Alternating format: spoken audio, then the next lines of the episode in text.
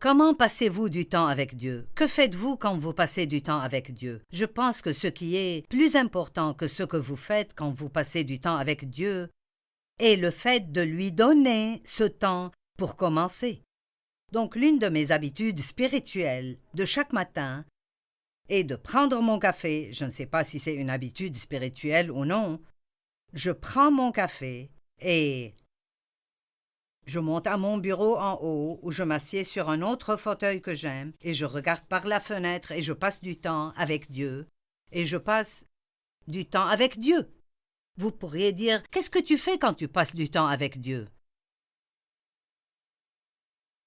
Pour être honnête, je fais des choses différentes des jours différents. C'est une façon de garder cela frais. La première chose que je fais est de parler à Dieu. Et c'est ce qu'est la prière. Je parle à Dieu. Essaie de l'écouter parler. Parfois je m'assieds et je reçois simplement de Dieu. Je m'assieds et je dis Père, je reçois ta force aujourd'hui. Je reçois ta grâce. Je reçois ta miséricorde. Je reçois ton pardon. Maintenant, je ne ressens peut-être rien quand je fais ceci, mais je fais une confession dans la foi que je crois que ces choses que Dieu m'a promises sont à moi et elles viendront à moi. Nous passons trop de temps à essayer d'obtenir quelque chose de Dieu au lieu de, par la foi, recevoir ce que la Bible dit nous appartient déjà. Je reçois ton aide aujourd'hui, Seigneur. Je ne sais pas ce qui va arriver aujourd'hui, mais je crois que quoi que ce soit, je peux le faire à travers Christ qui est ma force. Je fais ceci tous les jours. Vous dites Eh bien, Joyce, combien de temps passes-tu avec Dieu? Je ne veux vraiment même pas vous le dire, parce que nous avons tous notre propre façon de faire les choses. Mais disons juste que je mange jusqu'à être pu. J'ai appris dans mes habitudes physiques de manger, je mange jusqu'à commencer à me sentir repu, et ensuite j'arrête, parce que vingt minutes après avoir mangé, vous vous sentirez beaucoup plus gonflé que quand vous avez commencé à vous sentir repu. Et donc, je fais la même chose spirituellement. Je lis, je parle à Dieu, je lis la Bible, j'écoute peut-être de la musique. Il y a une variété de choses que je fais. Je pourrais lire un livre. Et si vous ne savez pas quoi lire, j'ai écrit 140 livres, sûrement vous trouverez quelque chose là que vous pouvez lire. Mais j'ai certains livres qui sont mes préférés. J'ai des livres de dévotion.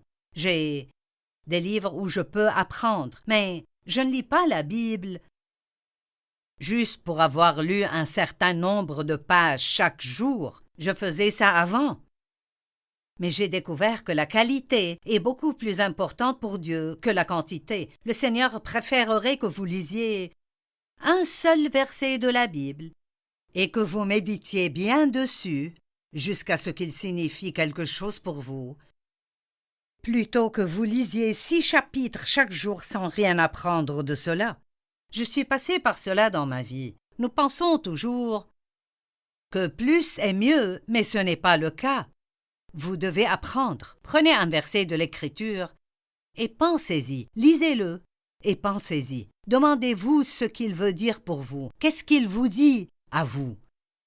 Et vous savez, parfois quand je lis la parole, si je vois quelque chose qui m'intéresse vraiment, je prends alors le temps de le comparer à d'autres versets qui parlent du même sujet. Je pense juste que nous nous dépêchons un peu trop.